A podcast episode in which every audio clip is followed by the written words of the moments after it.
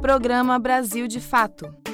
Uma visão popular de Minas Gerais, do Brasil e do mundo. Olá, ouvinte! Seja bem-vindo à edição de quarta-feira do Jornal Brasil de Fato. Bora conferir os destaques aí da nossa edição, que traz um panorama das notícias mais importantes do estado nesta quarta-feira. Com retorno das aulas marcado para a próxima segunda-feira, dia 2, trabalhadores da educação da rede estadual de Minas Gerais anunciam greve sanitária contra o retorno presencial das atividades. Prefeito de Carrancas, no sul de Minas, é acusado de tentar impedir protestos na cidade e de agredir uma vereadora. Mais de 200 famílias ocupam prédio no centro de BH em luta por moradia e em denúncia à política de omissão do governador Romeu Zema. Essas e outras notícias você confere agora. Não saia daí. Eu sou a Amélia Gomes e eu sigo com você pela próxima meia hora. Brasil de fato chegou. Bora escutar, Brasil de fato chegou. O programa popular, Brasil de fato chegou. Bora escutar, Brasil de fato chegou. O programa popular. Com previsão de retorno das aulas nas escolas estaduais para a próxima segunda-feira, dia 2, trabalhadores da educação anunciaram hoje uma greve sanitária contra a retomada do ensino presencial. Nós vamos ouvir agora o comunicado de Denise Romano, que é coordenadora geral do Sindiute, o Sindicato Único dos Trabalhadores em Educação. Conselho Geral do Sindiute se reuniu hoje, no dia 28 de julho de 2021, e deliberou pela realização de uma greve sanitária por tempo indeterminado eh, no estado de Minas Gerais, onde houver determinação de retorno presencial nas escolas estaduais de Minas Gerais. A partir de 2 de agosto, escolas estaduais, superintendências regionais de ensino e órgão central estarão em greve sanitária, prestando trabalho ao Estado e à comunidade através do trabalho remoto. É importante dizer que as auxiliares de serviço da educação básica têm o seu direito à greve garantido, apesar de o seu trabalho não poder ser exercido de forma não presencial. Então, a greve e o comunicado da greve é para todos os trabalhadores em educação das oito carreiras do Estado de Minas Gerais que prestam serviço na escola estadual, nas superintendências regionais de ensino e no órgão central da Secretaria do Estado da Educação. Não há condições de retorno, as escolas não têm infraestrutura física para manutenção de qualquer tipo de distanciamento e nós estamos em defesa da vida dos trabalhadores e da comunidade escolar. Pois é, né, gente? Muito grave essa denúncia aí dos professores. E hoje, inclusive, nós chegamos a um dado alarmante que nosso estado, Minas Gerais, ultrapassou a marca de 50 mil óbitos por Covid-19 e nós estamos alcançando aí quase 2 milhões de casos confirmados da doença. Então, realmente, né, os professores aí têm razão na sua luta, na sua denúncia. Inclusive, nós temos uma matéria no nosso site que traz essa denúncia também da situação lá no sul de Minas Gerais. Após a volta às aulas, 17 professores de Uberlândia testaram positivo para a Covid-19. Profissionais da rede municipal apontam que as escolas têm inadequações que dificultam os cumprimentos dos protocolos sanitários mínimos, né, gente? Então, fica o alerta aí dos professores e vamos ver qual vai ser o desenrolar da história, qual vai ser o posicionamento também do governador de Minas Gerais com relação à demanda dos professores e trabalhadores da educação. Essa emissora é parceira da Rádio Brasil de Fato. Em Santa Luzia, região metropolitana de Belo Horizonte, moradores denunciam que o empreendimento imobiliário pode colocar em risco a arquitetura histórica do centro da cidade, além de piorar os serviços na região. Nós vamos saber mais informações na reportagem da Larissa Costa. O empreendimento imobiliário às margens do Rio das Velhas ameaça área verde na região central de Santa Luzia, na região metropolitana de Belo Horizonte.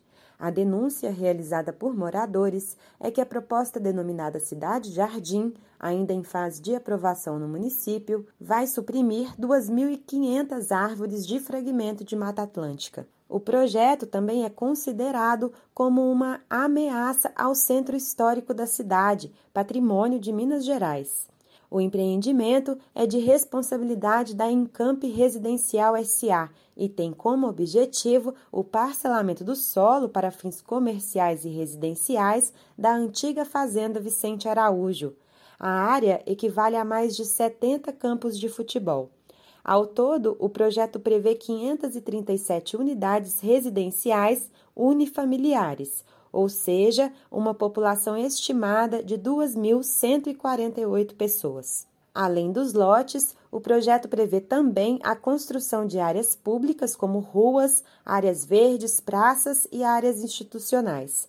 Ana Luiz Andrade, moradora da cidade e integrante do COMPAC, o Conselho Municipal do Patrimônio Cultural, explica que o projeto já foi recebido pelo Conselho, no entanto, só será votado depois que a empresa apresentar estudos sobre os impactos da construção. A população teme que o empreendimento possa causar danos às pontes sobre o Rio das Velhas, além de alterar a arquitetura do centro histórico do município. Ana Luísa afirma que a comunidade tem se manifestado contra o projeto, sobretudo contra a falta de participação popular na decisão sobre uma área que é de interesse ambiental e cultural da cidade. O próprio Estatuto da Cidade, ele determina as questões de audiência pública, né, para quando envolve essas questões que podem impactar toda a comunidade. Então, uhum. Então, quer dizer, a prefeitura, de certa forma, atropelando um, direito fundamental, né, dentro de uma democracia, que seria essa participação mesmo da população, no sentido de trazer questões técnicas, né, para que a, as pessoas possam ter noção, porque na verdade, eles fazem as coisas e a grande maioria da cidade também não, não, fica nem sabendo, né? O também morador da cidade, Alexandre Gonzaga, que é advogado e membro do Conselho Municipal de Desenvolvimento Ambiental de Santa Luzia, é contrário ao projeto. Para ele, a construção da cidade Jardim faz parte de um processo de adensamento desordenado da cidade em curso desde 2013. Uma vez implantado o empreendimento, ele vai permitir que realmente edificações surjam, igual já vem acontecendo em outras áreas de Santa Luzia, né, gerando, na verdade, diversas consequências negativas próprias do, do adensamento é, predatório. Né? Santa Luzia já sofre com situações similares, especialmente na região de São Benedito, é, trazendo muitos problemas de mobilidade, ao meu ver, precarizando os serviços públicos, né, em razão aí dessa atração populacional. O local onde está previsto o empreendimento Cidade Jardim, em Santa Luzia, fica às margens do Rio das Velhas e, por isso, outro receio dos moradores é que a impermeabilização da área piore a situação de bairros localizados na parte baixa da cidade, que atualmente já sofrem com alagamentos na região. É o que alerta Alexandre Gonzaga, morador da cidade e integrante do CODEMA. Foi apresentado a intenção de se fazer uma espécie de uma barreira, tá certo? Na parte de baixo, em toda a borda do, do empreendimento. Naturalmente, ele vai ter um fator aí, acredito, né? De evitar, então, que as águas do rio cheguem, na verdade, a essa área alagável e se a água não for para ali, né, e até mesmo né, não, não infiltrar, né, ela vai, acredito eu, contribuir para que, para que a, a, as enchentes que a gente tem sofrido é, ao, ao, longo da história se tornem ainda mais gravosas, né? O centro comercial da Rua do Comércio, o bairro, né, a localidade residencial conhecida como Morada do Rio, é, atingindo, né, em especial famílias de baixa renda, conhecido como o bairro Nova Esperança. De Belo Horizonte, da Rádio Brasil de Fato, Larissa Costa. E a gente retoma com a Larissa Costa para outra grave denúncia. Dessa vez lá no sul de Minas Gerais, na cidade de Carrancas. é que no último sábado, dia 24, os moradores do município organizaram uma manifestação, assim como aconteceu aí, né, gente, em milhares de cidades por todo o país durante o 24J pelo Fora Bolsonaro. No entanto, os manifestantes acusam o prefeito de tentar impedir o protesto. Eli Alves, do PTB, chegou até mesmo a agredir uma vereadora que filmava a sua ação. Mais de 60 cidades mineiras se articularam para participar das manifestações do 24J, Dia Nacional pelo Fora Bolsonaro. Entre elas, o pequeno município de Carrancas, localizado no sul do estado. No entanto, ao contrário de outras ocasiões, o protesto do último sábado, dia 24, foi palco de polêmicas e agressões. Tudo começou quando o prefeito de Carrancas, Eli Alves, do PTB, chegou à concentração do protesto. Segundo relatos, o chefe do executivo se aproximou da manifestação, destruindo cartazes que estavam expostos. A atitude gerou revolta dos manifestantes, que chamaram a polícia. Com o tumulto, a situação começou a ser registrada pela vereadora da cidade, Cláudia Nogueira, mais conhecida como professora Claudinha do PCdoB. Ao perceber que estava sendo filmado, o prefeito agrediu a parlamentar com um tapa e jogou seu celular no chão. Em seguida, novamente, o prefeito tentou impedir a filmagem. A vereadora alerta que a atitude do prefeito não é um caso isolado. Isso é inadmissível. O prefeito desconheceu o artigo 5 da Constituição Federal, especialmente seu inciso 16. Pior, agiu com abuso de autoridade. Desde seu discurso de posse, ele se sente no direito de ameaçar a expulsar os comunistas da cidade. Essa não é a primeira vez que ele reage de forma autoritária e vingativa. Reafirmamos: nós não nos calaremos. Sabemos que a luta é dura, mas continuaremos a defender os interesses coletivos. Defenderemos a democracia e a participação popular. Defenderemos o meio ambiente e o desenvolvimento com qualidade de vida para a população. Após o ocorrido, a vereadora professora Claudinha registrou um boletim de ocorrência contra o prefeito. Procurado para se manifestar sobre a denúncia, Eli Alves informou à nossa equipe, por meio de nota, que, abre aspas, a administração municipal de Carrancas e o prefeito respeitam o direito à livre manifestação. No entanto, não toleramos a utilização de bens públicos e de bens religiosos do município para que sejam utilizados em manifestações, fecha aspas. Sobre a acusação de violência contra os manifestantes, a nota informa que, abre aspas, o prefeito tentou conversar com os manifestantes no intuito de que fossem retirados tais objetos, ocasião em que uma manifestante, imbuída de uma fúria alucinada, tentou agredir fisicamente o prefeito municipal. Fecha aspas em solidariedade aos manifestantes de Carrancas e em uma tentativa de evitar futuras agressões e impedimentos ao livre direito de manifestação, organizações articularam uma nota em repúdio à atitude violenta de Eli Alves. O documento é assinado por entidades como a Frente Brasil Popular, o MST, Movimento dos Trabalhadores Rurais Sem Terra, o MAB, o Movimento dos Atingidos por Barragens, o Fórum Nacional pela Democratização da Comunicação e diversas outras organizações. Recentemente, o nome Eli Alves, o prefeito de Carrancas, também esteve em destaque após denúncias sobre o desmonte do Conselho Municipal de Defesa do Meio Ambiente. Segundo investigação da reportagem feita pela Carta Capital, a ação do prefeito teria como objetivo favorecer empresas ligadas ao agronegócio e também a mineradoras, que há anos cobiçam e assediam a região. O assunto virou pauta de audiência pública na Assembleia Legislativa de Minas Gerais e agora está sendo investigado pela Casa e também pelo Ministério Público do Estado. Em resposta à denúncia, a deputada Beatriz Cerqueira, do PT, propôs o projeto de lei 2934 de 2021, que institui cachoeiras, complexos e serras como patrimônios de Carrancas e do povo mineiro e restringe atividades predatórias no município. O PL está em avaliação na Assembleia. De Belo Horizonte, da Rádio Brasil de Fato, com produção de Amélia Gomes, Larissa Costa. Extremamente preocupante essa situação aí de Carrancas.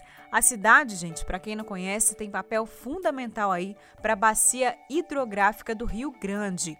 A estimativa dos moradores é que Carrancas possui mais ou menos 50 cachoeiras. Imagina só, gente.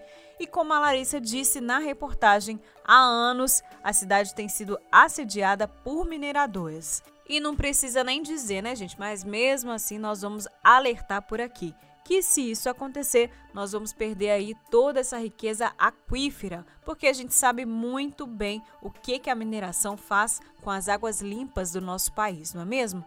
E por falar nos danos que a mineração traz ao povo, nesta quarta-feira, 28, Romeu Zema deve sancionar o acordo que ele firmou com a mineradora Vale, sem ouvir os atingidos, na reparação aí do crime da mineradora na bacia do Paraopeba. O acordo, né, gente, que vem sendo extremamente criticado desde o início da sua construção por não favorecer as vítimas do crime, que inclusive acusam o governador de fazer uso político desse recurso.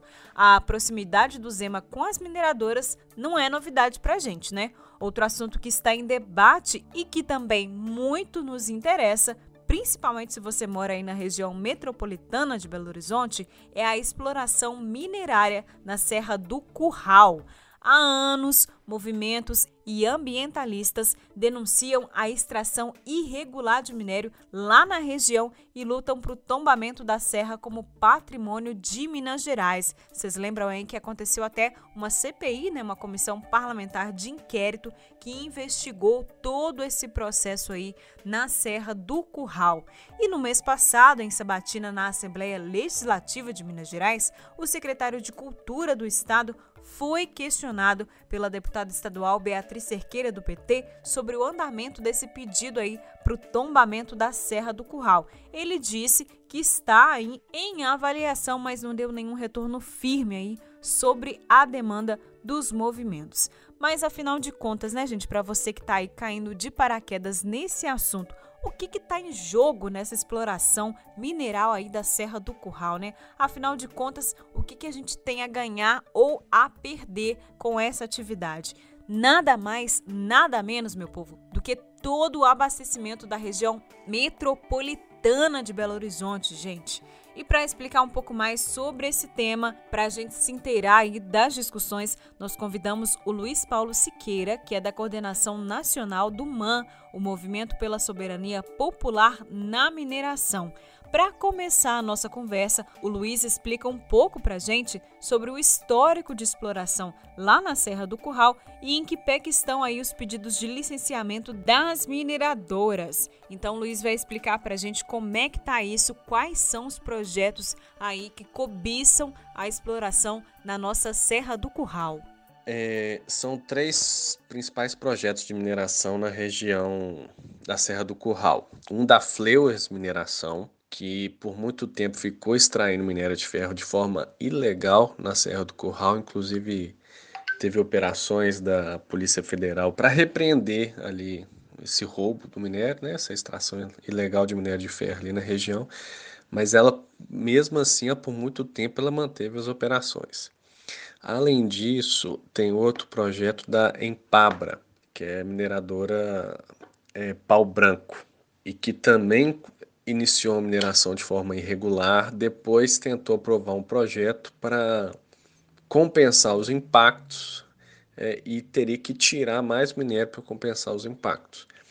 Esse projeto da Empabro do objeto da CPI na Câmara Municipal que foi conduzida pelo Gilson Reis. Mas o que está pegando agora é o projeto Complexo Minerário da Serra do Taquaril, da Taquaril Mineração SA, também chamada de Tamisa é, que é um projeto grande que ela tem ali na região. Na verdade, o que ela tem tentado, ela já apresentou esse projeto anteriormente, que é um projeto, inclusive, pegar uma, uma região do território de Belo Horizonte, envolvia também uma barragem de rejeitos, e agora ela apresentou um novo projeto em 2020, de janeiro de 2020, que ela fraciona então esse projeto que ela de fato pretende, que é a, toda a região que é onde ela tenha os direitos minerários ali no, na Serra do Curral, que aí pega uma parte de Belo Horizonte, Nova Lima e uma parte de Sabará. O projeto atual está como?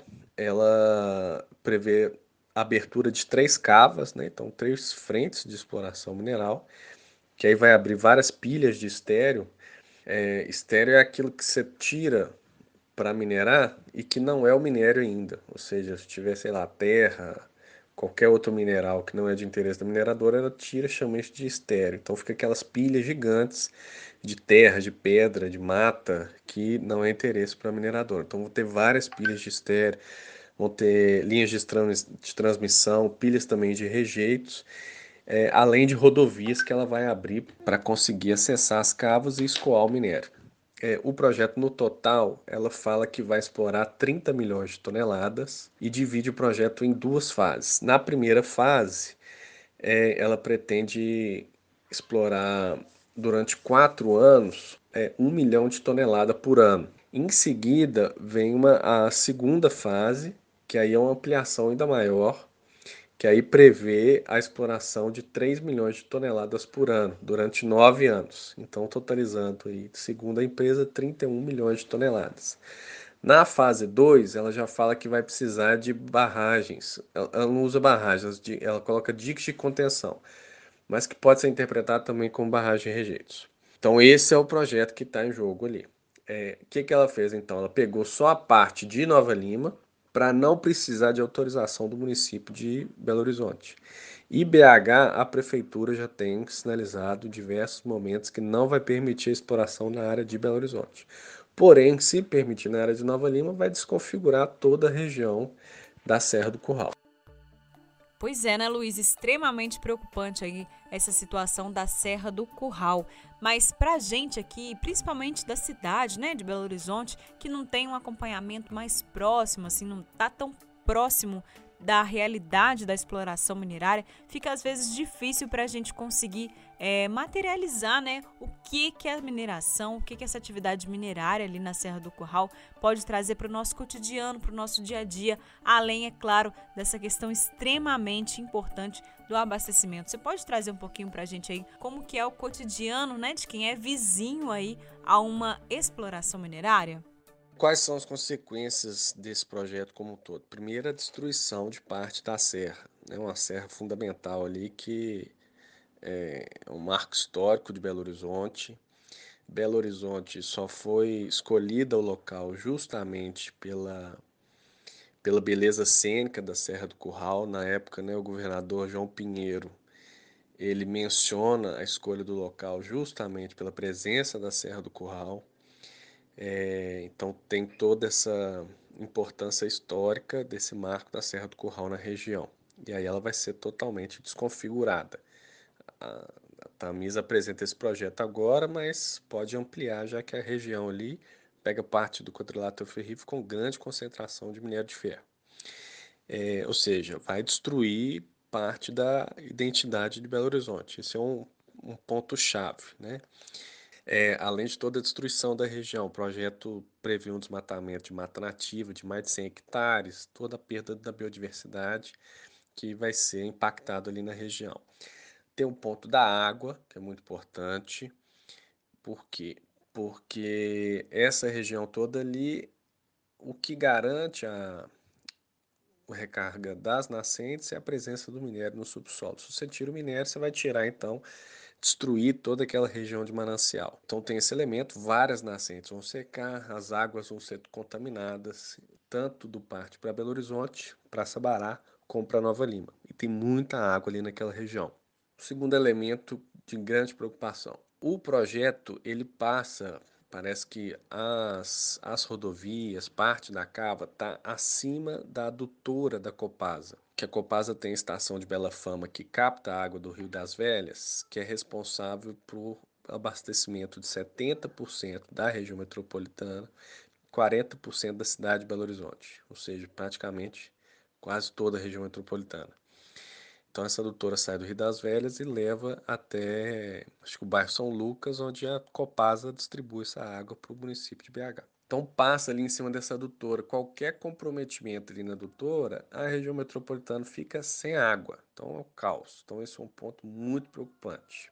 O terceiro é o seguinte: a Copasa assinou um TAC com a Vale depois do rompimento de Brumadinho, porque várias barragens da Vale estão ao longo do Rio das Velhas. Se uma dessas barragens rompe, colapsa Belo Horizonte. Né? O Rio das Velhas é responsável por 70% do abastecimento da região metropolitana. Se rompe uma dessas barragens, imagina o caos que vai ser. A Copasa fez então um acordo com a Vale para que a Vale fure poços artesianos na Serra do Curral, já que tem muita água na Serra do Curral. Caso uma dessas barragens se rompam, você tem minimamente essa alternativa para deter um pouco o tamanho do, dos impactos que vão ser causados. Outro elemento, além disso, é que a vazão do Rio das Velhas está cada vez diminuindo por causa do aumento da ocupação urbana e também do aumento da mineração na bacia do Rio das Velhas. É, hoje, por exemplo, já está em nível crítico, né?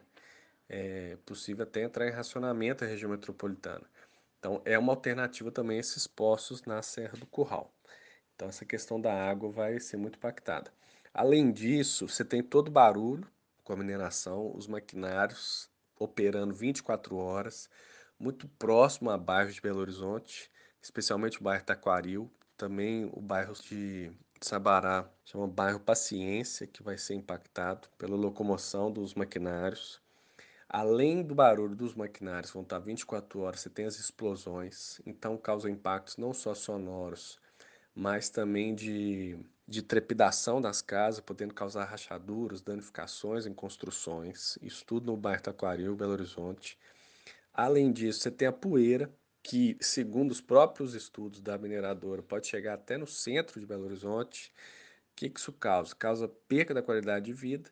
O pessoal vai ter que viver de janela fechada. Isso é muito comum nos municípios minerados. O povo tem que viver com janela fechada, especialmente nessa época de estiagem fica mais seco, as poeiras vão para longe, aumenta a poeira. Então fica de janela fechada, você tem uma sobrecarga também do trabalho doméstico, prejudicando especialmente a vida das mulheres, que majoritariamente conduzem né, as tarefas domésticas, então tem uma sobrecarga muito grande que tem que ficar limpando casa o tempo todo para tirar poeira de minério de ferro.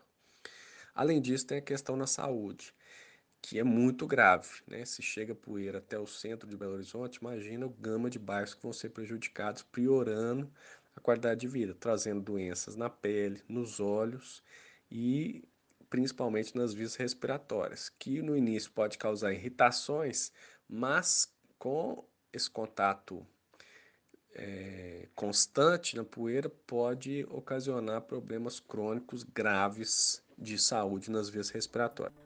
Para você que sintonizou com a gente agora, nós estamos conversando com Luiz Paulo Siqueira, da Coordenação Nacional do MAN, o Movimento pela Soberania Popular na Mineração. Ele está falando um pouquinho para a gente aí, gente, sobre quais os riscos da exploração minerária na Serra do Curral, que há anos vem sido é, sofrendo, né, vem sofrendo com a exploração minerária ilegal e que agora está em processo de disputa para novos licenciamentos, projetos minerários ali na região, que pode colocar em risco, como o Luiz trouxe para gente, todo o abastecimento da região metropolitana de Belo Horizonte. Imagina a gravidade dessa situação. Ô Luiz, e pensando nisso, né, nessa questão tão importante, tão fundamental, e que não, a gente não tem uma alternativa, como você disse, né, é, para o nosso abastecimento, por que, que até hoje a Serra do Curral não foi protegida? Por que, que ela não foi tombada aí como patrimônio do povo mineiro? O que está acontecendo, né? O que, que falta para a gente conseguir essa proteção? Qual que é o entrave, Luiz? É fundamental que a gente impeça, então, o avanço desse projeto complexo é, de mineração Taquaril, além de impedir a retomada do projeto da Fleuers e da Empabra. Fundamental que a Serra do Curral ela não tem nenhum tipo de atividade minerária para não só a gente conseguir manter esse patrimônio para a cidade de Belo Horizonte, para toda Minas Gerais, como também manter ali a serra e impedir qualquer projeto que atente contra a qualidade de vida do povo da capital mineira e toda a região. E uma pauta fundamental é a questão do tombamento estadual da Serra do Curral. ela não foi tombada ainda porque o Zema está segurando esse tombamento. Então, quem interessa esse projeto é a Tamisa e ao governo Zema, que tem é, feito de tudo para que esse projeto seja ampliado. Aproveitando principalmente, né, o Zema tem se ancorado nessa agenda da mineração, aproveitando esse boom do preço do minério de ferro, então intensificando a exploração mineral em várias regiões. E aí, sem escrúpulo nenhum, ele quer permitir até mineração na capital mineira, destruindo esse marco que é a Serra do Curral para a história de BH e de Minas Gerais. Então, um atentado contra o povo mineiro, contra a história e contra o patrimônio do estado de Minas. Já tem um parecer do IEFA para o tombamento da, da Serra do Curral, tombamento estadual, mas falta ser aprovado pelo Conselho Estadual de Patrimônio. E o Zema tem segurado, então, para que esse parecer esteja na pauta e seja votado. Pois é, né, gente? Uma outra informação que casa muito bem aqui com essa questão que o Luiz está trazendo para gente é sobre, se você tiver curiosidade aí na sua casa, depois dá uma pesquisada sobre quem são os financiadores de campanha, os principais financiadores de campanha aqui em Minas Gerais. São as mineradoras, né? E o ano que vem a gente tem aí de novo um processo de eleição, então nós já podemos fazer aí, né, essa ligar os pontos aí do porquê desse interesse, desse relacionamento tão forte, tão profundo e tão prejudicial para o povo mineiro que o governador do estado mantém com as mineradoras. E olha só, gente, para você que ficou interessado na pauta, neste sábado, dia 31 de julho, às 10 da manhã, acontece um protesto também contra a exploração minerária e pela proteção da Serra da Moeda. Outro ponto importantíssimo aqui para o nosso estado. Então, para quem quiser acompanhar, vai ter esse protesto aí, organizado por movimentos populares, entre eles o SOS Vargem das Flores, neste sábado, dia 31 de julho, às 10 da manhã, no Mirante da Serra da Moeda. Você está ouvindo o programa Brasil de Fato uma visão popular de Minas Gerais, do Brasil e do mundo.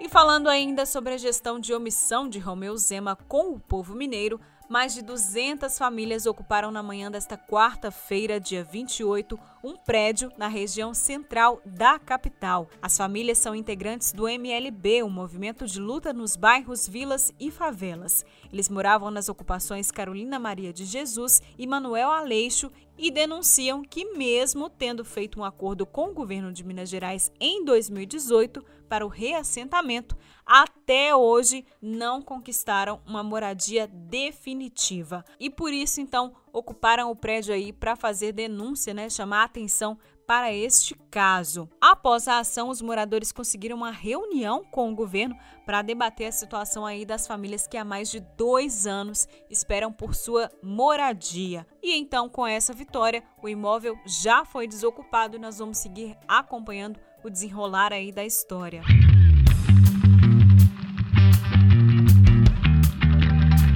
Resenha Esportiva. O Juazeirense segue fazendo história na Copa do Brasil. Para saber mais sobre essa e outras partidas, é só ficar ligado no Giro Esportivo de Fabrício Farias. Giro Esportivo. As principais notícias do mundo da bola com Fabrício Farias. Salve, salve, meu caro ouvinte do nosso Giro Esportivo. Mais uma quarta-feira de futebol e desta vez com destaque para as oitavas de final da Copa do Brasil. Jogos de ida, daqui a pouquinho, 7h15 da noite, o Santos recebe a Juazeirense da Bahia na Vila Belmiro. Juazeirense que é líder do grupo 4 lá na Série D, eliminou o Cruzeiro da última fase aí da Copa do Brasil e vem aí para mais uma partida histórica contra o alvinegro praiano do técnico Fernando Diniz. Às nove e meia da noite teremos mais duas partidas. O Atlético Mineiro recebendo o Bahia no Mineirão, uma reprise aí do jogo do final de semana em que o Atlético fez 3 a 0 na equipe baiana e as duas equipes vão ir agora para um desempate dentro da competição, já que em 99 o Bahia eliminou o Atlético Atlético na Copa do Brasil e o Atlético em 2002 eliminou o tricolor baiano. Quem será que vai passar à frente nesse confronto desempatando aí essa disputa entre as duas equipes tradicionais do futebol brasileiro. E também às 9h30, o São Paulo recebe o Vasco da Gama no Morumbi. Uma partida isolada da Série B, partida adiada da rodada 5, da quinta rodada do campeonato, o Havaí recebe o Remo às 7 horas da noite também, daqui a pouquinho. Esse é o panorama da quarta-feira de futebol, de futebol brasileiro para o torcedor. A gente vai ficando por aqui e a gente se vê com certeza na próxima semana. De Belo Horizonte, para a Rádio Brasil de Fato, Fabrício Farias. E nós vamos ficando por aqui. O programa de hoje teve apresentação, roteiro e trabalhos técnicos de Amélia Gomes. A produção é da equipe de jornalismo do Brasil de Fato. Nós voltamos ao ar na sexta-feira. Eu espero por você.